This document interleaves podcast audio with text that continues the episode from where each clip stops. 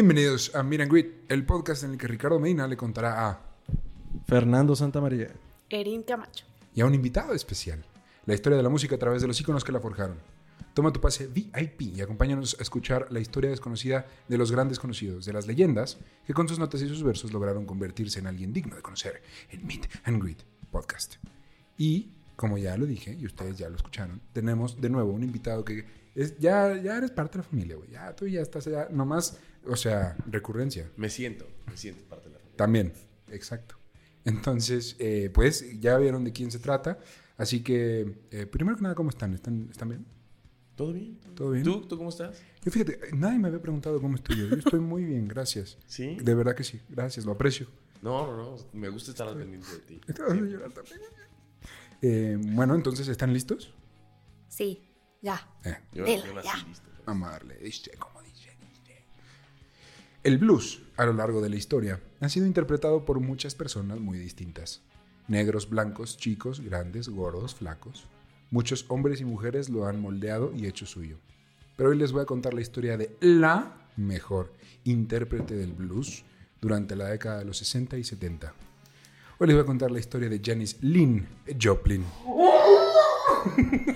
Qué bueno que estaba lejos el micro porque se me salió el Diu. Entonces, güey, estaba entre Janis Joplin y Jim Morrison y me hubiera orinado lo mismo con los Con- dos. No podía ser Club de los 27 si no estuviera nuestro compadre Alex aquí. Obvio. ¿Tú ya lo Ay, güey, qué buena referencia. Cada que venga Alex es como un 27. Sí. Yo sé que Alex la, la conoce bastante bien. Sé que tú también tú la ubicas. Pues no, no, así que en Mm. persona no la conozco, obviamente. La sacerdotisa cósmica del blues. Com- Comedia. Eh, pues bueno, les voy a contar su historia. Y poco a poco van a ir ubicando canciones si es que no la ubican. Pero es famosa. Esta sí es famosa. o sea, los demás no. Del- sí. Pues, Mal hablas tu propio pop. perdón. Mal hablas- Ándale, Mal hablas ándale. tu. Fuiste embrujado. No se puede hablar mal de este podcast durante el Tuve una noche muy larga ayer. No me he recuperado. No, no he podido. Chúpale. Pues bueno, ahí les va. Janis Lynn Joplin nació el 19 de enero de 1943 en Port Arthur, Texas. Su papá, Seth Ward Joplin, había mandado a su familia a este puerto, es un puerto en Texas, eh, pues ya, gracias a un trabajo que consiguió en la Texas Company. Divertidísimo, un puerto en Texas. eh. Imagínate su vida, güey. Casi como Veracruz. Saludo a mis amigos de Veracruz, que los Ah. quiero muchísimo. A ver cuando me inviten. ya nunca. La mamá de Janis, Dorothy, Dorothy, era una devota cristiana que cantaba increíblemente bien y se dedicaba por completo a su familia. Después de Janis nacerían Laura y Michael, sus dos hermanos más pequeños. Mientras que papá Seth era un ateo de closet que disfrutaba la lectura y la cultura, que de hecho le pasaría a este ¿Por qué de closet? porque en la comunidad profundamente cristiano-católica, cristiana o católica, una de las dos, de la comunidad, ser ateo era como, güey, voy a ser el recha, güey. Entonces iba a la iglesia porque, pues ni modo, pero le valía pito. Em, y le pasaría este hábito de la lectura y la cultura a Janis durante su infancia. Y Dorothy amaba coser y tejer y le enseñó a Baby Janis a cantar, como ya sabemos. Eh, y también lo hacía bastante bien. Tanto que comenzó a hacerlo en el coro de la iglesia y luego en la escuela. Aunque del coro de la iglesia la correrían por su actitud contestona. Y es que Janis solía cuestionar todo y preguntar el porqué de las cosas siempre. Actitud que yo apoyo bastante. Siempre pregunten por qué, aunque sus profes se emputen. ¿Por qué dormirse de lado? En el caso de Janis. Ah, no, güey. Error. Voy a desmentir lo que sabes. Ajá. Me gusta aprender cosas nuevas. Es correcto, hoy vas a aprender algo nuevo del final de esta historia. Ay. Eh, en fin, cuando entró a la secundaria era lo que estaba, perdón, era lo que en Estados Unidos describían como un tomboy. Era uno más de los chicos cuando salían y como era bien lista y leía mucho, se saltó varios años escolares, así que sus compas siempre eran más grandes que ella. Con la adolescencia llegó una natural rebeldía y desafío a la autoridad. Desarrolló un, un rechazo total al control externo y una necesidad de atención que se centraba más en la cantidad que en la calidad. Es decir, me vale pito lo que me digan mis profesores y yo, yo soy el centro del mundo, güey. Yo tengo que ser el centro de atención siempre. Y si lo eres, Ricardo. Gracias. Sí, me identifico. Nacimos el mismo día. Ella y yo somos almas gemelas en otras épocas, en épocas distintas. También por estas épocas descubrió un talento oculto. Sabía pintar muy bien y este sería su camino de carrera hasta muchos años después. Pero no todo era bello, sino al contrario, comenzó a sufrir mucho bullying. Eh, todo en ella era motivo de burla. Su apariencia, su tardío desarrollo físico, el hecho de apoyar la igualdad de razas en el pueblo, con una fuerte presencia del Ku Klux Klan. Todo recayó en ella mediante compañeros abusivos y, de, y esta herida nunca acabaría de sanar. O sea, aquí fue cuando empezó el, el pedo. Porque, pues, pobrecita, güey, de todo, de todo la buleaban. O sea, no podía decir nada, no podía ser ella, porque todo era motivo de burla y de, pues, de, sí, de bullying. De rechazo. Su único refugio de todo este abuso serían el arte y la música. Comenzó a escuchar a Little Richard, Fats Domino, y cuando la familia compró una televisión, pudieron ver a Elvis Presley en el show de Ed Sullivan. Jenny se enamoró de la canción Hound Dog, tanto que buscó la versión original de Big Mama Thornton y no la soltaba. Porque así es, Elvis no escribía sus canciones, no son originales él. Como Luis Miguel, ¿quién lo diría? Correcto, aunque a él sí le escribieron canciones. No, y Elvis Luis también. Miguel no le robaba las cosas a artistas negros. Ah, Elvis era un, era un tipo complicado. Era un tipo muy complicado. complicado. Eh, pues bueno, mamá Dorothy estaba obsesionada con que su hija fuera popular y aceptada.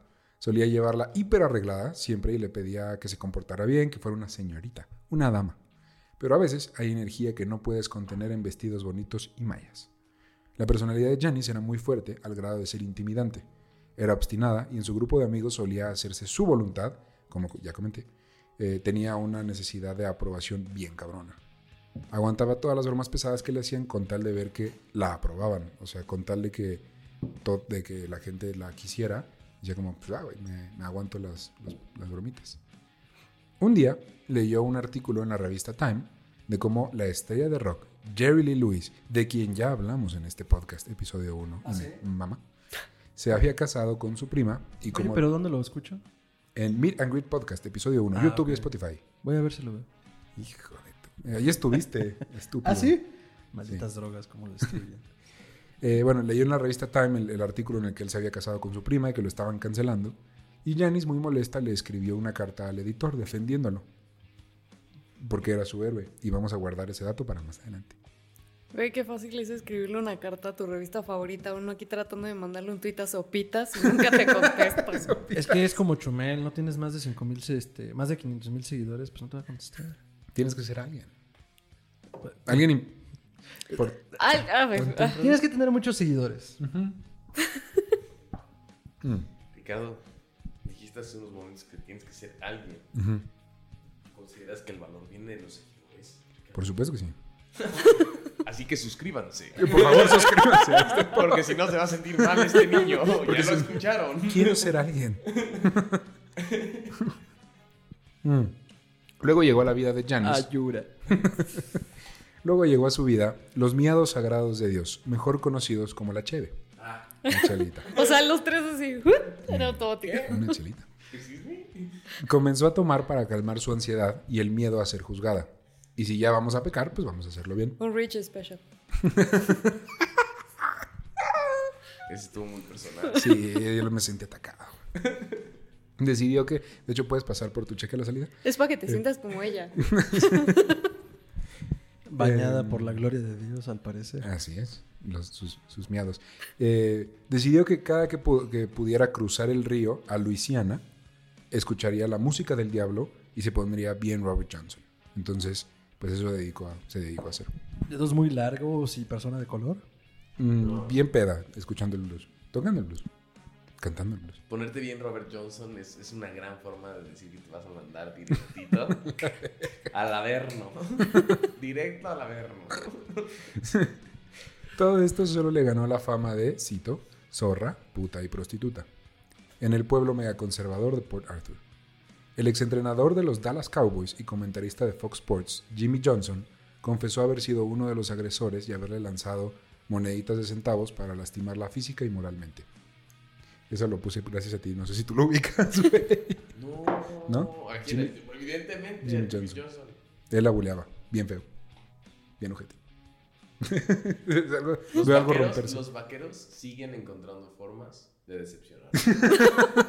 Después de tantos años, por eso no los dejo. Son bien creativos.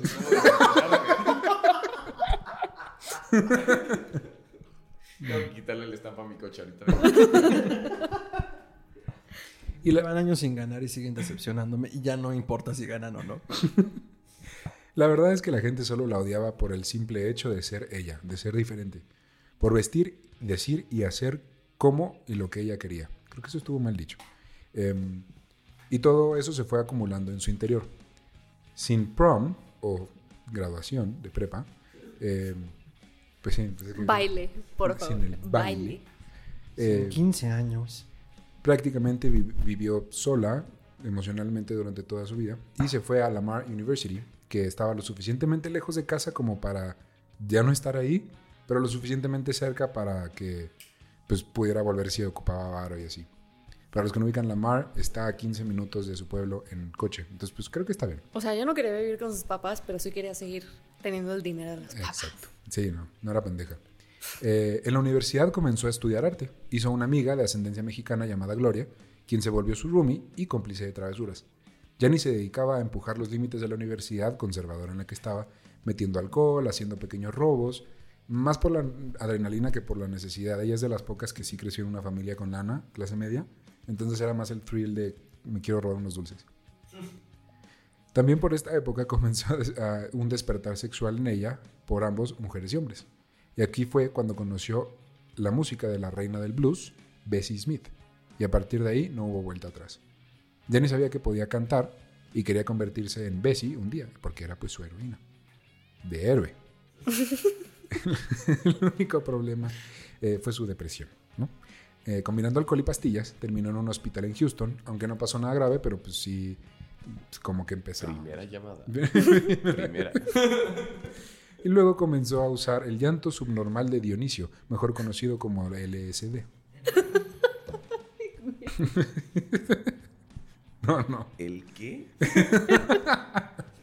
El llanto subnormal de Dionisio. Los que hemos estudiado las drogas duras sabemos cómo se abrevian. me- o sea, me lo voy a tatuar.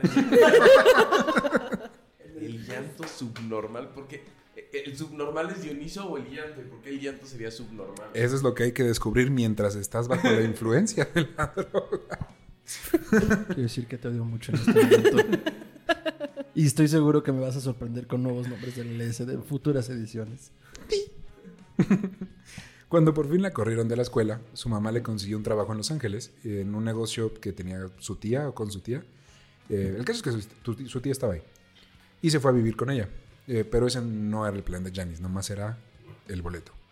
Estando ahí, comenzó a experimentar con diferentes técnicas de pintura y a traer modelos masculinos a la casa.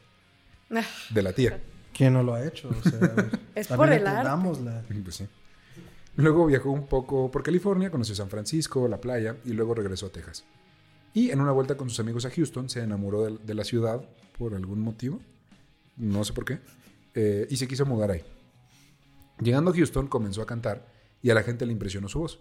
Para este punto mujeres y hombres habían pasado por su vida, o sea, diferentes novias, novios, eh, pero les novias nunca duraban porque ella amaba las peleas y los conflictos bien pendejos. Solía enojarse por cosas X y dejar pasar cosas más serias. Durante esa época se sabe que tuvo también un aborto espontáneo. En- no sabemos en dónde todavía, creo. Sí, no. Au.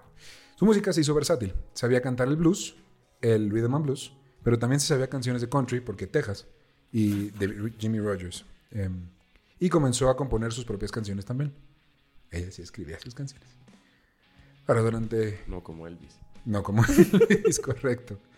Ahora, durante una de las vueltas a Nueva Orleans, Gianni empezó una pelea. Aparentemente era muy buena para empezar disturbios y peleas. Eh, cuando se armó la gorda y su grupo escapó porque tuvieron que huir, porque en Nueva Orleans contra Texas, fíjate que es un buen tiro, ¿eh? Un grupo de tejanos enojados contra un grupo, grupo, Glupo. un grupo de, de cuates del Bayou. Está, es un buen tiro, güey. Habría que preguntarle a nuestros amigos del Dolop si eso ya pasó. Ujú. Un saludo, un saludo a Lolito. Güey, hay que buscar peleas de tejanos y los del Te- Bayo. tejanos. En Seguro en YouTube, ¿no? Como cuando buscas peleas de chilangos, camioneros contra los de las combis. Peleas en el metro, de Peleas de visitaxis.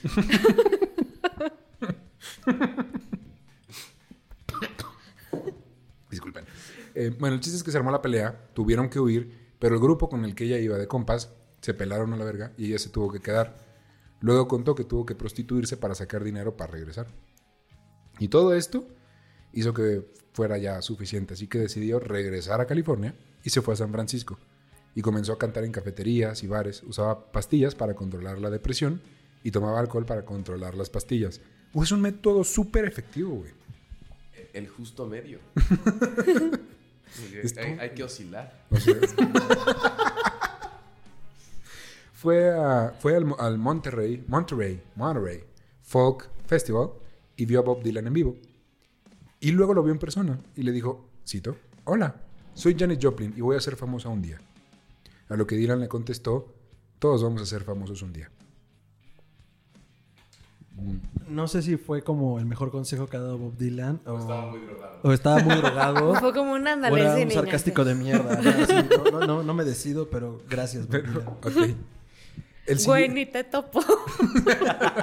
siquiera sé quién eres. Thanos, ni siquiera sé quién. El siguiente par de años se basaron en drogas, sexo y un poco de su música, pero poco dinero, así que comenzó a usar metanol. Mm, Sí, el metanol no es metanfetamina, ¿cierto? Solo es metanol, una sustancia. Le preguntas a Alex como si fuera... Desconozco. No sé, es el único con Pero- conocimientos médicos en esta. Ah, no, tú también, güey. También desconozco. Ah, ok, también desconoce. Bueno, Me deslindo. Eh, el chiste es que cobraba por adelantado cuando cantaba y hubo veces que no pudo ni empezar su set de hasta, lo ma- hasta la madre de lo que estaba. Entonces, pues dejaron de contratarla en sus cafeterías y en sus bares. Como Luismi. Ándale, pero él sí en el Auditorio Nacional, no en Papa Ah, obvio. Jones de San Francisco. Conoció a un güey de la verga llamado Peter LeBlanc. No, Peter DeBlanc. Perdón, LeBlanc es el de Friends. Tiene nombre de douchebag. Sí, sí, súper sí. Era un autonombrado ingeniero esquizofrénico, mujeriego y mentiroso compulsivo. La situación de Janis llegó a tal grado que sus compas hicieron una cooperacha para comprarle un boleto de camión y regresar a casa. Ya dijeron, güey, estás muy hasta el culo, ya te tienes que ir con tus papás o algo, te vas a morir. O sea, no fueron por ella, pero le pagaron el camión.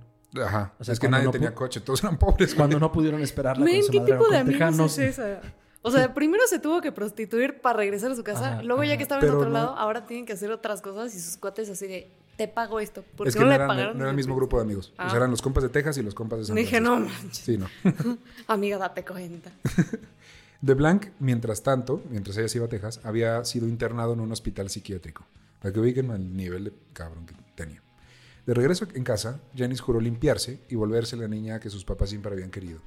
Cambió las drogas por una obsesión muy cabrona por este güey y comenzaron a escribirse frecuentemente. Incluso, Porque era lo que querían los papás. exacto, el que se casará. E incluso el güey eh, llegó a visitarla y le pidió matrimonio. Luego se fue a Nueva York con otra novia que tenía, a quien había embarazado. Y cuando Janice se enteró de esto, pues ahí se acabó la cosa. Pero esta decepción haría que Janice perdiera la confianza en los hombres para siempre. Eso pensaba ella. Eh, durante esta época nacieron canciones como Turtle Blues y Woman is Losers. Van a estar en la playlist de ahí abajito, en la descripción. Y mientras intentaba ser niña buena, fue que conoció a Chet Travis. Este cuate le dijo que había una banda en San Francisco que estaba buscando una cantante mujer. Se montaron en un convertible y manejaron hasta el horizonte. La banda de la que Chet estaba hablando se llamaba Big Brother and the Holding Company. Gran nombre, muy largo. Banda que se volvió su familia adoptiva. Los integrantes eran Jim Hur Aguacate. Jim Gurley, Peter Alvin, Dave Gales y Sam Andrew. Durante este segundo round con San Francisco, o al menos en, un principio, Janice estaba genuinamente asustada por las drogas. Dijo, güey, ya no me voy a acercar a esas mamadas. Y no las usó durante un buen tiempo.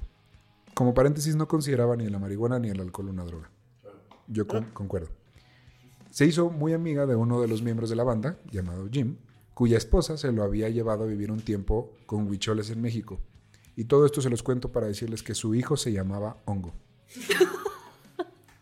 Güey. ¿Por qué no? Es tan obvio. O sea, era obvio. Se tenía que llamar hongo. No sé por qué nos sorprendimos. Era el único nombre que podía tener ese pobre niño. Me imagino, me lo imagino así con su pelito así de honguito, güey. Creo que nació ya con cola de caballo.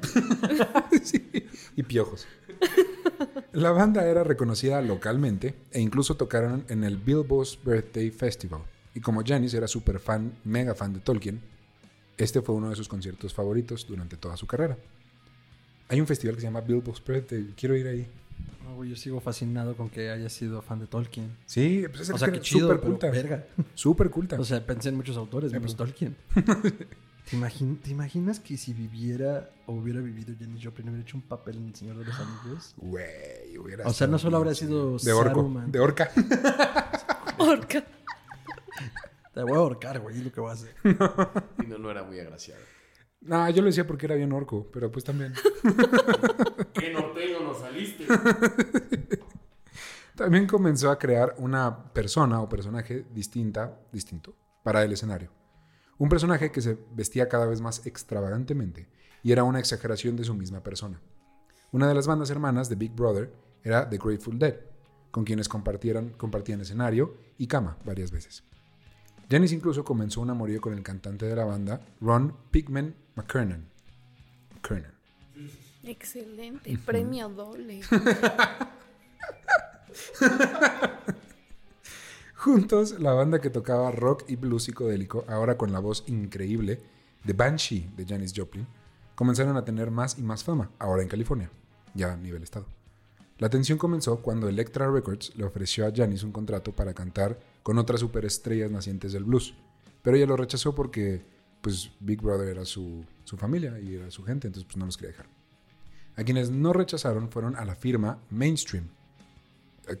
La, la firma, de, la disquera se llama Mainstream. Y era, tan- era muy pequeña y hacía discos underground independientes de blues.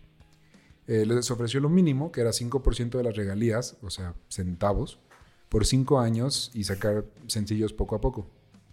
Sus fans iban desde la comunidad hippie setentera hasta la banda motorizada Hells Angel. De hecho, ellos hasta sirvieron en algún punto de guardaespaldas para Janis. Y de hecho, en un concierto, un concierto antes de Woodstock, uno de los guardaespaldas de Janis apuñaló a un vato. Sí. ¿Qué pedo? Ella ¿Por tuvo que bajar a calmarlo y no pudo. Así es. Eh, pues es que también tus guardaespaldas son bikers. Gangsters. O sea, pues no manches. Gangsters. Pues eran una, literal, eran una pandilla de Ujú. motociclistas. Si vieron eh, Sons of Anarchy, la serie, algo así, sí. pero, pero neta. No tan fresas. Pero en serio, y rapados. No te acerques. Guárdame este fierrito mientras llega la ambulancia. Hasta diciembre. Ya me la imagino, pobrecita. Es como, no, a tu jaula.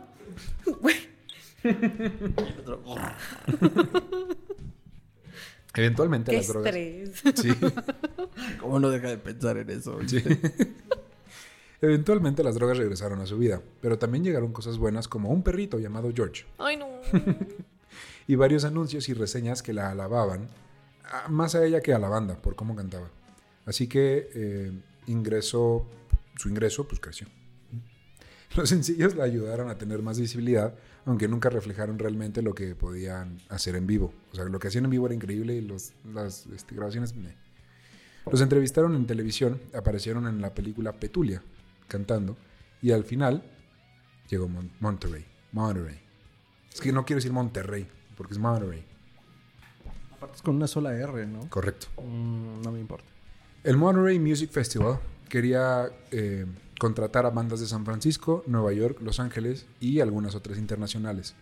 El line-up de la edición de 1967 incluía a Jimi Hendrix, The Who, The Mamas and the Papas, The Grateful Dead, Grateful Dead, Big Brother and the Holding Company, Paul Simon y, Gar- y Garfunkel. Eh, variado. Entregaría uno de mis testículos por estar en ese concierto. Uno. Uno solo. Pero ustedes escogen cuál.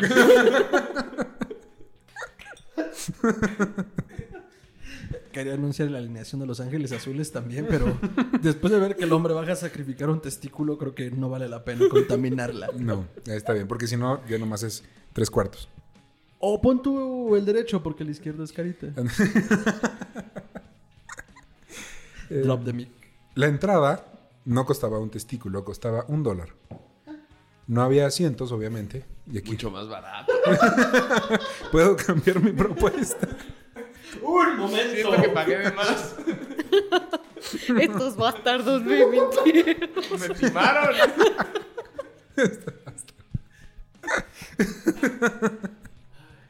La ent- ah, no había asientos, obviamente. Y aquí nació, aquí nació el original atuendo de flores en el pelo y overoles de mezclilla.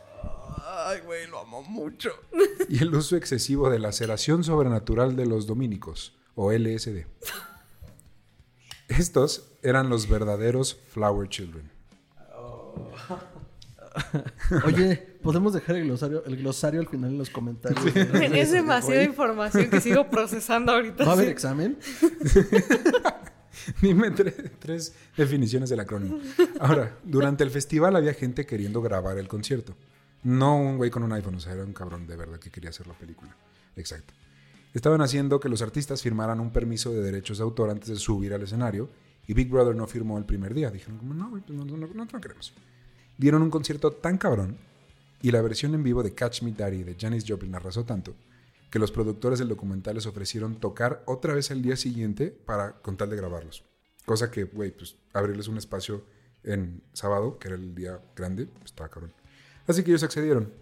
La reacción de Janis fue muy genuina y lo sabemos porque la verdad es que eh, en este festival muy poca gente sabía quién era ella.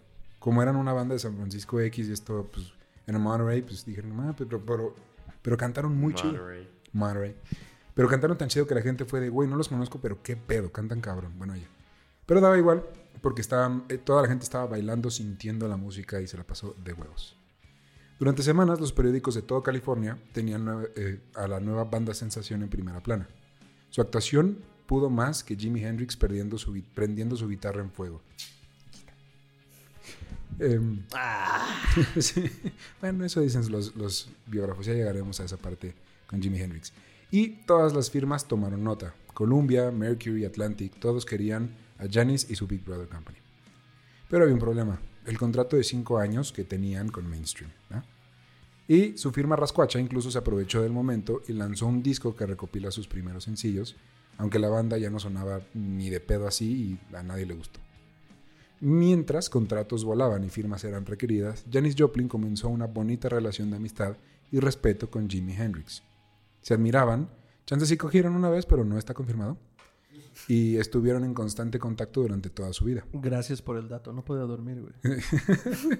Hay gente que le interesan esas cosas. ¿Qué tal que hubieran tenido un hijo? Imagínate. Como a mí. Güey, güey, hubiera salido. Lo tendríamos que con- conservar a toda costa. ese ADN. Con quien Janis no comulgó nada fue ni más ni menos que con el rey lagarto, Jim Morrison. Les voy a arruinar a Jim Morrison en estos momentos. No, a ver, a ver, a ver. Quiero, quiero decir algo como hijo no legítimo del Rey Lagarto a mis 15 años. El Rey Lagarto se arruinó solo. O sea, no, no- no me tienes que arruinar nada, güey. O sea, yo sé la clase de basura que eres, cabrón. Y cantaba como los dioses. Sí. Pero bueno, era el Rey Lagarto por algo. Pues cuenta la leyenda que en una peda, Jim y Janis platicaron un rato y luego se fueron a la cama. Jim llevaba, su- la novia de Jim estaba en esa peda. Así de hijo de puta era. Poco después, Janis se quejó de la poca reacción de Jim a la hora de hacer el delicioso. Y que como dice la canción, se despertaba y andaba tomando cheve. Yo no le veo problema a eso, no sé por qué se quejó de eso, pero del otro sí. Eh, Janis consiguió una roomie llamada, no sé pronunciar esto, espero hacerlo, hacerlo bien, Gra- Graven Knights. Graven, Graven, se escribe Necesitas tus Gravenites. Creo que sería Grave Knights. Grave Knights, no, porque, bueno, sí, sí, Sí, Grave o sea, Knights. pero aquí se habla español, entonces. Gracias. Gravenites. Gravenitas. quien le ayudó a mantener la casa Las en orden. aventuras. Juana y Clara Benítez. y este, ella le ayudó a mantener la casa en orden y durante un tiempo también le ayudó a, a no usar heroína, pero, pero pues sí seguía, ¿va? Eh, Ella a él o él a. Gravenitz es mujer. Ah, ella, entonces no va a salir ni. Pero Gravenitz, ella, la Rumi, ayudaba a Janice a bajarle tantito al pedo. También llegó a la subida Albert Grossman, quien fue el manager de Bob Dylan en un pasado. De hecho, creo que todavía en ese momento lo era. El ni te topo. Eh, sí, punto. Eh, y él ayudó a firmarlos con Columbia. Hizo todo lo que tenía que hacer para que se pasara una firma de verdad, lo cual equivalía a un ingreso pues bastante decente, ¿verdad? Albert en ese momento no se dio cuenta con lo que estaba lidiando. Una banda resentida con su estrella por todo el protagonismo que tenía en los medios y una estrella que se metía lo que cupiera en una jeringa y acababa de ir a abortar a otro niño en México, en Juárez.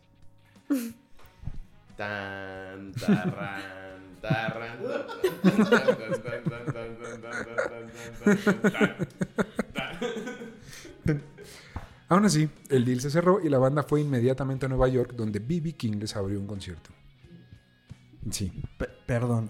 Ese- El rey, ese BB King. Ese B.B. No King. Don King. BB King. sí, no, B.B. King. O sea, el güey al que le rindió pleitesía a Eric Clapton en un gran disco. Ujú. Ok, no, nada más confirmando, perdón. B.B. King tiene una gran historia, ya llegaremos allá.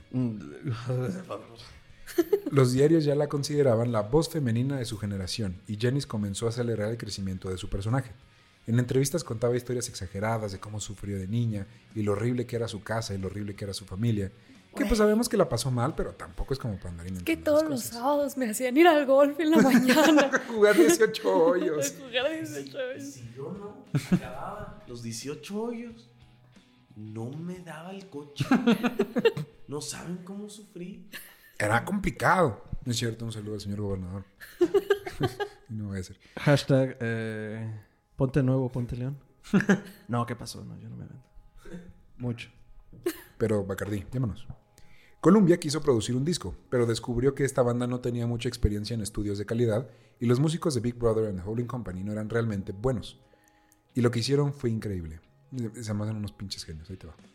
Le quitaron al estudio lo estéril que tenía y serio y lo acondicionaron para que pareciera un escenario. Incluso le pusieron ruidos falsos de la audiencia para que la banda sintiera que estaba dando un concierto, no grabando un disco.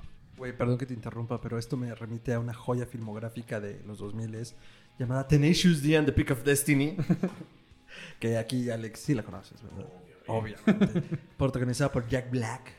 Eh, y tiene justo un, ¿cómo decirlo? Un simulador de conciertos. Entonces le ponen las grabaciones, eh, tiene gente en el escenario, le avientan botellas para que se le rompan en la cara. Cuando no está rockeando chido, así se me hizo. Ah, algo así. Salió también que decidieron dejar que el disco, que se llamó Sex, Dope and Cheap Thrills, que luego acabó llamándose solo Cheap Thrills, quedara como un falso en vivo. Al día de hoy se mantiene como el número 388 en la lista de los 500 mejores discos de la historia de la revista Rolling Stone. Y está muy chido, muy chido. Pues está 212 lugares más arriba que yo, entonces mis respetos. Poco después de acabar el disco, Janis conoció y salió brevemente con Leonard Cohen. Eh, pero luego volvió a encontrarse a Jim Morrison. No sé quién Tenía buen Cohen. gusto. Tenía muy buen gusto, güey. Le gustaba por gente lista. Culera, pero lista. Se volvió a encontrar a Jim Morrison. Estando en el bar de en el bar de Sin en, eh, en la 460 este de y eh, colinda con otra calle que no anoté, pero está en Nueva York y ahí iba Jimi Hendrix. Janis vio al vocalista de The Doors y cómo se le aventaba las piernas a Jimi Hendrix, obviamente estando hasta su puta madre, y le pedía hacerle sexo oral en pleno escenario. Janis Eh, Eso no sucedió nada más una vez. Jim Morrison era famoso porque le daba sexo oral a Jimi Hendrix en el escenario. O sea, sí pasó. Eran bisexuales. No sabía que había pasado, que sí le había dicho que al final que sí. Ja. Pues bueno, ahí está. Eso está en el libro de Bob Dylan, creo. Ah, ok, no hemos llegado ahí, pero lo confirmo. Lo quiero confirmar. Confirmo. Ok. pero aquí nomás se lo estaba pidiendo. Jani se ofendió mucho porque dijo, güey, estás interrumpiendo mi pinche show. ¿Qué te pasa? Entonces fue y le gritó, cito, ¡pendejo! Y le estrelló una botella en el hocico. Eh, económicamente, a la banda le empezó a ir mucho mejor. Al final del año la, había genera- la banda había generado 250 mil dólares del día de hoy. Y Janis pudo mudarse a un departamento más grande. ¿Quieren saber cómo acabó el pedo con Jim Morrison? Obvio. Doctor. Doctor. Sí. Ok. Estando en Los Ángeles, Janis estaba jugando billar en un hotel cuando se apareció este güey. Ya sea por drogas o por alcohol o por las tres, el güey decidió que era una buena idea estrellarle una estrellarle la cabeza a Janis con una mesa. Sin, no le dijo nada, güey. Nomás llegó, se acercó, contexto, please. así. tu contexto es típico Jim Morrison. O sea, neta, no hay más. Era una mierda ese cabrón. Imagínate que tú estás así chelando y... Como John Wick. Eh, Esta historia, eh, perdón, esta. Ella corrió al baño y cuando acabó de limpiarse la sangre y limpiarse el llanto, salió y le aplicó su clásico fatality. Le estrelló otra botella en el hocico a Jim Morrison. fatality. A Signature Movement by Janis Joplin. Por si no le había quedado claro. Tiempo después, el productor de The Doors declaró que cuando Morrison se despertó de siendo putazo que recibió, declaró que estaba totalmente enamorada de Janis Joplin. Cito: Jim amaba la violencia.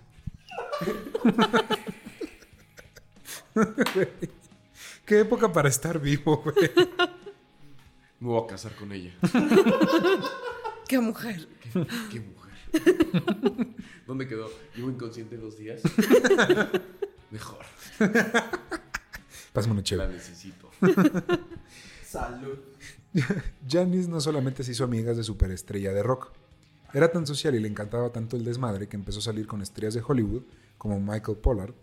Y tal vez esto fue lo que influ- influyó en su, eh, su personalidad en el escenario, que noche tras noche se iba convirtiendo más y más en una exageración total de su verdadera personalidad. Cuando por fin salió el disco Chip Thrills, el que les digo que es un falso en vivo y está cabrón, la banda se volvió nuclear. Estuvo en el número uno de las listas de Billboard durante ocho semanas. Pero Perdón, a lo mejor ya dijiste esto y yo en mis cuatro bebidas que tengo aquí enfrente me perdí. ¿Era Janis Joplin y compañía? ¿O cómo se llamaba la banda? Ellos eran Big Brother and the Holding Company. Ah, sí. Ah, Pero todo el mundo No a quien ubicaba era Janis Joplin. ok, no. eh, Ah, y yo soy la prueba de ese fehaciente. Correcto. Gracias. O sea, porque Acabas de ahora- demostrar ahora- mi ahora punto. ya lo vi hacia atrás y lo has mencionado como unas 10 veces sin pedos. Los ignoraste. Y lo, ign- lo ignoré totalmente. Como todo el mundo lo ignoró. Pero el éxito de la banda no se tradujo en celebración o armonía, sino más sin en cambio y por todo lo contrario. Los egos de todos los miembros y las culpas los estaban destruyendo por dentro. Janis se encontraba con la dicotomía de quedarse en la banda, que era como su familia, o salir a buscar una nueva y explotar su estrellato y su fama. Al final optó por la segunda, aunque se llevó a Sam, uno de los miembros de Big Brother, con ella. Con la nueva fama y dinero se compró un Porsche Super 90 Cabriolet de 1965. ¿Un qué? Porsche. Perdón, ¿Lo arreglé? esto no lo sé. No lo sé yo chistoso. Porsche.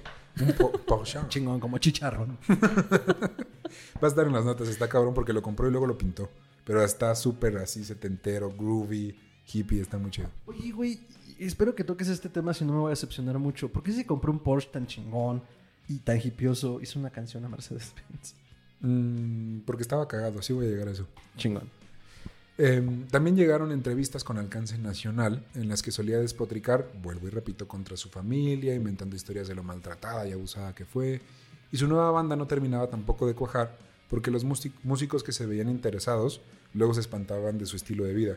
Dicen como, güey, yo no quiero trabajar con alguien así. Entonces, pues al final no jalaban. Esto fue hasta que conoció al saxofonista Contilius Snooky Flowers. Su apellido, su apellido, su apodo era Snooky. Acabo de encontrar el nombre de mi primer hijo. Contilio. Contilio, ven. Contilio. Contilio, te habla tu mamá. Contilio, ven acá, Contilio. Cont. Cont. Con, Ven para acá, Cont. Conti. Conti. Snooki. Snooky, de cariño. Eh, él le ayudó a conseguir buenos músicos que le acompañaran de gira. Y entre sus eventos más mo- memorables está, de esa época, está haber conocido a su Beatle favorito, George Harrison. Era su así, ídolo total. Eh, cantó varias veces en vivo con Fleetwood Mac y logró que los fríos y serios ingleses se pararan a bailar en el Royal Albert Hall. Eh, incluso, pues, se fue a Alemania y también logró que esos güeyes se pararan a bailar y a cantar. Entonces, como que este tipo de cosas. ¿Un alemán bailando? Varios. Ah, varios. Todo un escenario. Ojitazo. Güey, ¿nunca los has visto en el Oktoberfest? Como judío siempre me pongo nervioso cuando los veo. Cualquier grupo organizado de alemanes me pone nervioso.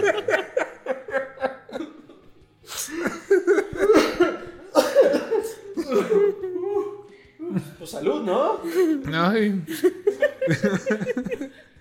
y al final.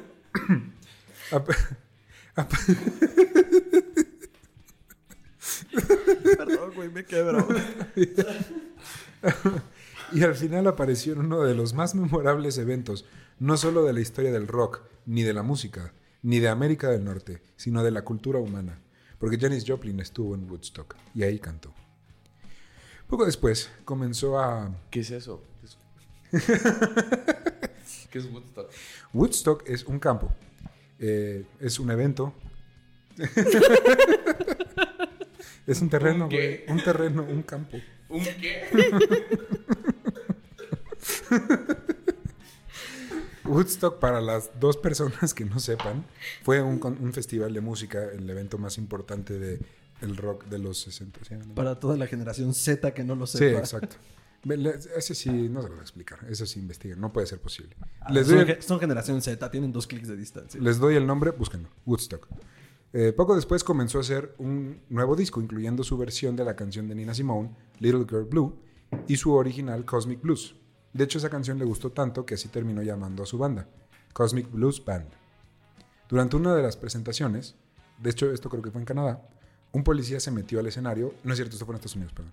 Un policía se metió al escenario para parar el concierto porque ya era demasiado desmadre. Janis lo corrió a gritos y esto le ganó una multa de 200 dólares y entrar a la lista de vigilancia del FBI por incitar hordas. Hordas. Jordas. Hordas. Eh, sí, güey, estaba en la lista del FBI. ¿Qué- qué- qué denso. Insisto, güey, insisto. No la juzguemos tan duro. ¿A quién no le ha sucedido? Grabó su canción, grabó, grabó su canción Maybe y decidió que este iba a ser el hit de su siguiente disco. ¿La ubicas? No. Está bien, te la voy a poner al ratito. porque- Tarareala, ¿no? No, la última vez que hice, no. Nah, no, me- aparte ni me sale. No, no me sale. Ay, estate. Luego, luego llegó el 19 de enero de 1970, su cumpleaños número 27. Segunda llamada. Segunda. Cito, cuando consigues cierto nivel de talento, el factor decisivo es la ambición, o como yo lo veo, qué tanto quieres ser amada o estar orgullosa de ti misma. Esto es de Janis Joplin. Sus amigos estuvieron encima de ella para que combatiera su adicción a la heroína y mejorara su dieta. Y al mismo tiempo siempre le había llamado la atención ir al carnival, carnival, Carnival. Carnival. Al carnaval de Río de Janeiro en Brasil. Así que decidió matar a dos pájaros de una jeringa y hacer su detox allá. es el más horrible y mejor chiste que has hecho, güey, desde que empezó este podcast.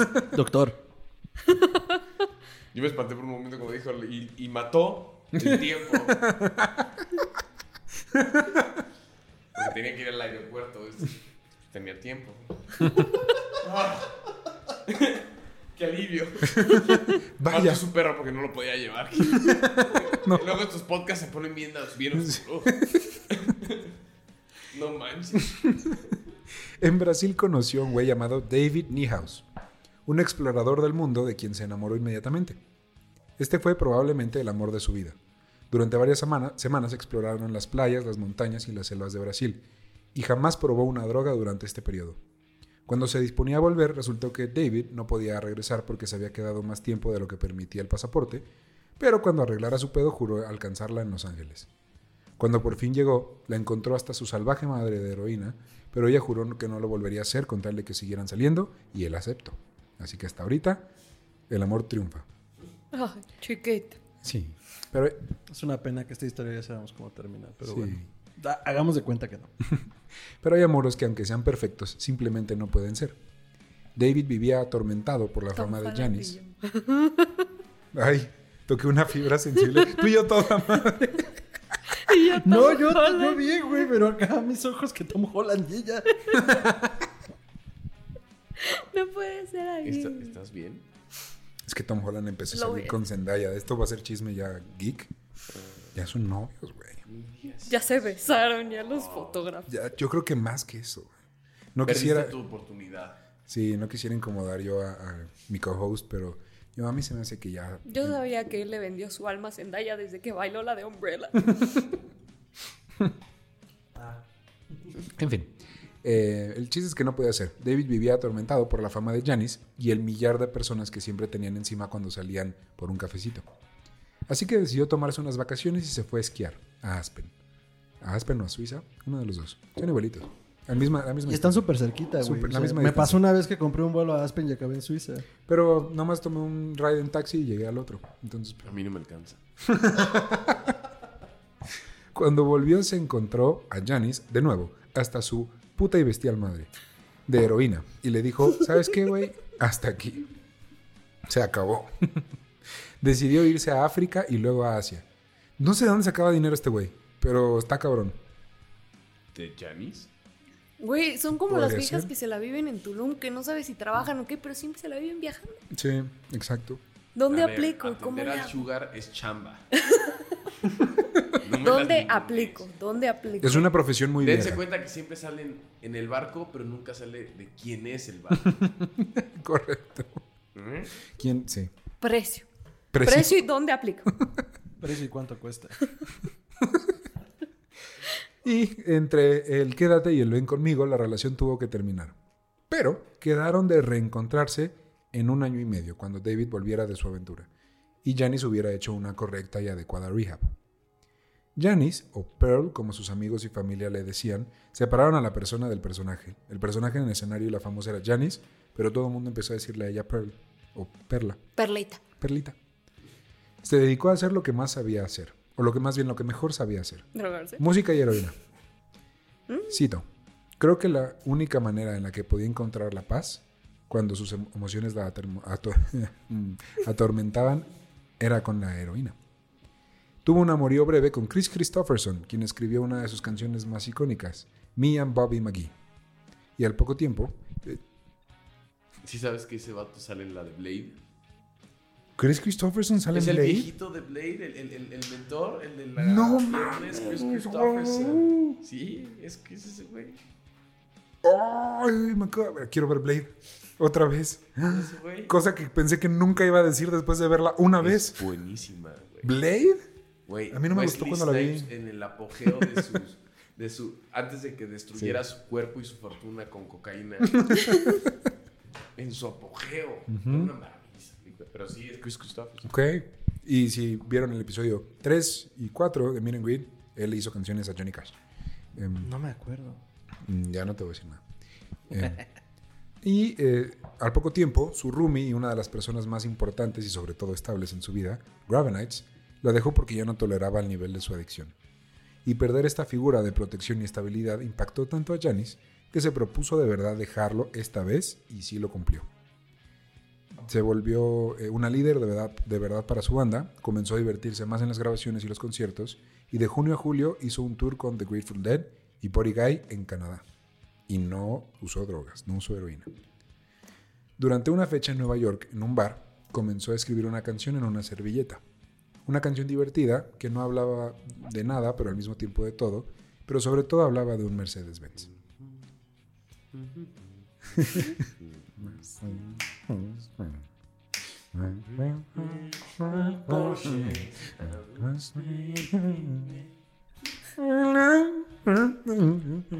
Eh, en fin, eh, una disculpa, ya se fueron todos. Eh, y esa noche la probó en el escenario y pegó, así que decidió incluirlo en su siguiente disco. Luego volvió a casa, a Texas. Perdón, antes de regresar a ¿Qué tiene de bueno la tonta Texas? Eh, la grabación de esa canción fue en una sola toma. Correcto, y sin, en a capela. Así, se la per esperado, ahí voy. Eso es ser un profesional, niño. Y el día de hoy sí es de sus canciones más icónicas. Luego volvió a casa, a la Tunta Texas, donde sus papás y sobre todo la prensa la trataron muy feo. Le, preguntaron, le empezaron a preguntar por su infancia, que si no la querían, como que ya sabían dónde pegarle, entonces le empezaron a hablar bien feo. Y ah, llegó a tal grado ah, que su mamá le dijo, ¿sabes qué, güey? Ojalá nunca hubieras nacido, me cagas la madre. Y esto venía porque pues ella llevaba años hablando mal de su familia en entrevistas y ellos obviamente lo vieron. Entonces dijeron como, güey, te puedes quedar en la casa, pero chingas a tu madre. Que soy yo. Eso es una familia de verdad. Chinga tu madre, la cena está servida. ¿Vas a querer o no vas a querer? Eh, fue a su reunión de exalumnos, pero pues como no se llevaba con nadie, eh, se acabó temprano y se fue al club Pelícano, donde se encontró a nada más y nada menos que a Jerry Lee Lewis. Ay, verga, güey. Yo juraba que se iba a encontrar otra vez a Jim Morrison. No, no, no, ya, güey, ya. Ya güey, ya. Jerry Lee estaba pasando por esa época en la que la pasó mal y no era tan famoso, entonces pues, estaba tocando en un bar de mala muerte en Texas. Eh, pero, como era de esperarse, ella hizo un comentario, no, él hizo un comentario despectivo sobre su apariencia. Él le dijo, motherfucker. Y, él le- le- y le- ella le dio una cachetada a él y luego él le contestó con un revés. Y así fue como se fue de Texas por última vez. Esa fue su experiencia, su última experiencia en casa. Oye, ¿y, y- y hemos cubierto a algún músico en este podcast que no sea golpeador de mujeres? Eh, Frankie Valley, el pasado que hicimos, Hasta donde sabemos. hasta donde sabemos. Bueno, chance sí. Eh, porque aparte era italiano, es italiano. Eh, no es estereotípico, es, es estadística. Em, No, no sé dónde marcas la diferencia. bueno, ahora les voy a contar un poquito de ya lo que sigue.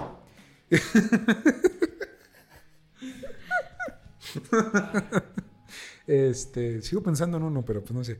Ahora, saco, ok. Cuando Janis Joplin llegó a San Francisco y conoció a The Big Brother and the Holding Company, se hizo amiga de una señora llamada Caserta. Eran compas, nada más, y salían de desmadre. De hecho, Caserta fue la primera persona que la introdujo a la heroína. Luego se dejaron de hablar durante años. Pero ahora regresando a su casa, fue cuando llegó de nuevo a su vida, esta señora llamada Caserta.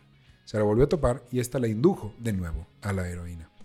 Y como pensando que lo que estaba por venir, Janice dejó un testamento en el que le dejaba la mitad de todo lo que tenía a sus papás y la otra mitad a sus hermanos. Chinga tu madre, está el testamento. Correcto. Grandes familias. Eh, al día siguiente de firmar el documento en Beverly Hills, le compró heroína a su dealer, grabó la canción Buried Alive on the Blues y se fue a un hotel. El sábado 4 de octubre a la 1 de la mañana se inyectó su droga, fue al lobby por unos cigarros y habló un rato con el concierge. concierge, concierge. Eh, volvió al cuarto y fue entonces cuando la heroína dio el golpe. Parece incluso macabro pensar que el sentimiento de soledad de Janis que Janis tuvo toda su vida fue en su mayor parte injustificado, porque siempre tuvo gente cerca que la quería, que la salvaron de, auto- de la autodestrucción varias veces, que le incitaban a dejar su vicio y que incluso la revivieron de alguna sobredosis. Sin embargo, esta noche ella estaba realmente sola. Se desplomó en el cuarto, cayendo entre la cama y el buró, con el cual se pegó además en la cabeza y comenzó a sangrar. Su corazón y sus pulmones se apagaron y esa noche Janis murió con los 4 dólares y 50 centavos del cambio de los cigarros todavía en la mano. Otro dato interesante es que mientras habló con el concierge, el concierge no se fijó que había una carta escrita para ella en el buzón. Una carta que había escrito David desde África o Asia, que le decía que iba a ir pronto y que la quería ver.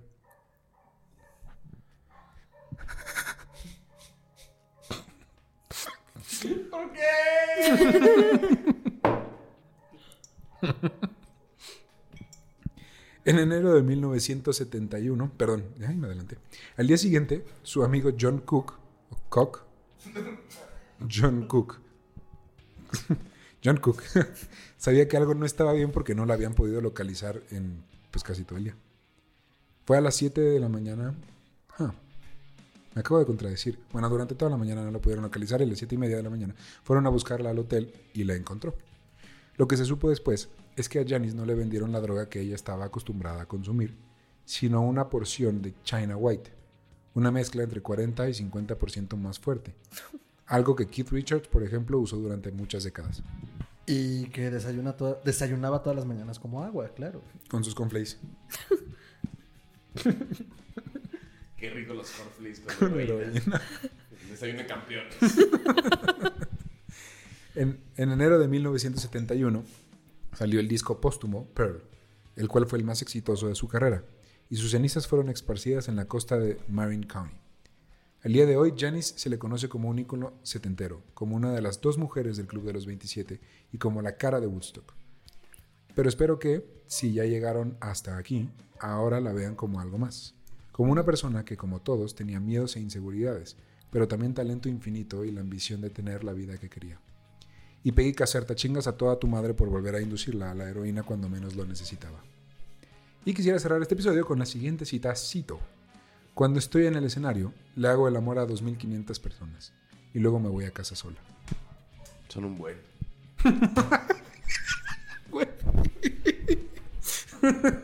El doctor ya me chingó dos momentos solemnes. Mi último sorbo cuando muere. Y ahorita esta cita tan hermosa. Pero es que sí son un chingo, güey. Y esa fue la trágica historia de Janis Joplin y su Mercedes-Benz que nunca tuvo. ¿Qué les pareció? Que se pudo haber comprado un Mercedes-Benz. Sí le alcanzaba. Sí, por supuesto, pero quería su Nomás Porsche. era queja. Men, mínimo le dio sus botellazos a todo pendejo que se le cruzó en el camino. No manches, su, su Fatality. Si hicieran un, un Mortal Kombat de leyendas del rock, el Fatality. Saldría Janis Joplin con la OT. Celebrity Deathmatch y ella sí. Y los cristales se clavarían en el cerebro de- del contrincante. En esas corazón. gráficas bien feas. Y antes de morir diría... Voy a casar con él. Bájase con ella. Eh.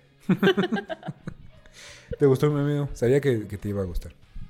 Me retroturbo mamó. Como siempre aprendí más de mis artistas favoritos. Eh, porque de repente ni las letras me sé. Sí, soy esa persona que... ¡Qué verga canción! Pero no sé qué dice. Ya tengo que ser distinto. O qué verga podcast, pero no me acuerdo qué dijeron. También tengo que ser una persona diferente. No, estuvo muy chingón. La verdad es que... O sea, se veía que había tenido una vida muy movida, un chingo de heroína, pero nada como muy puntual de sus relaciones.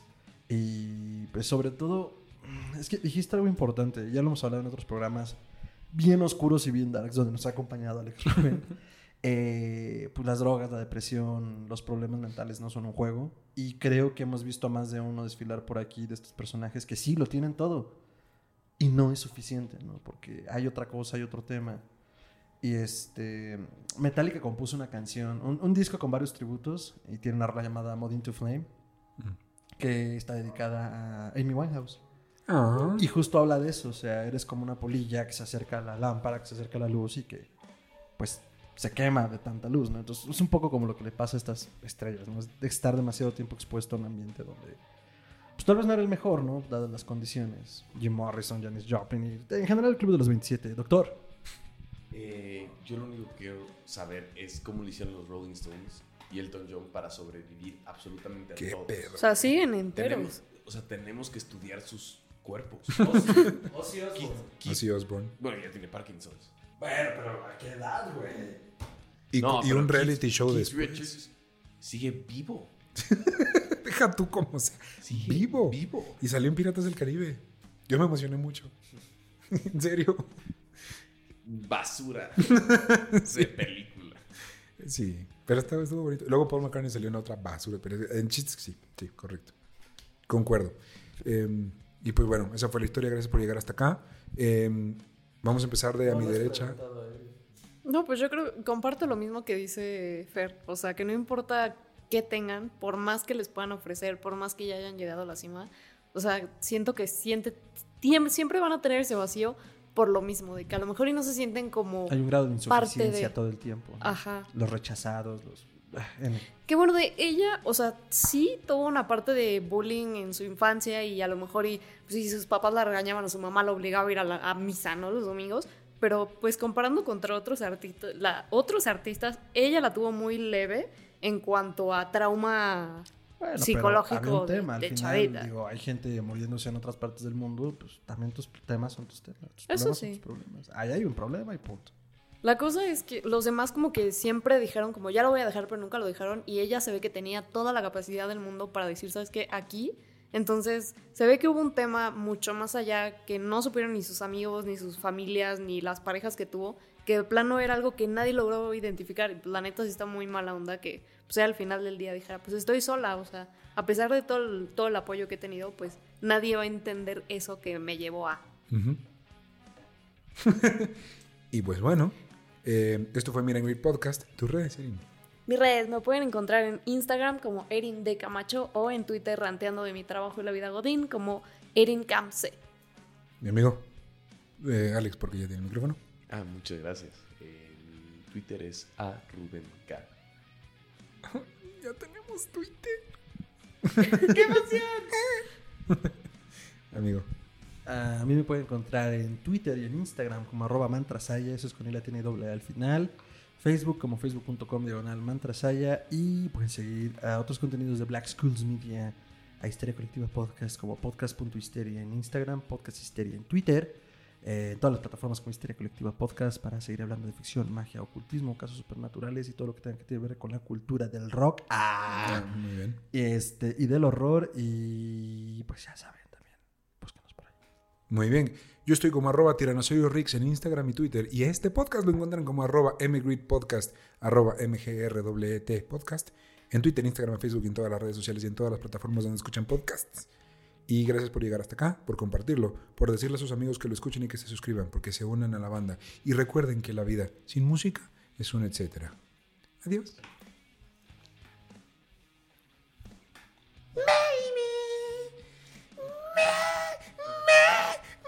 Bye!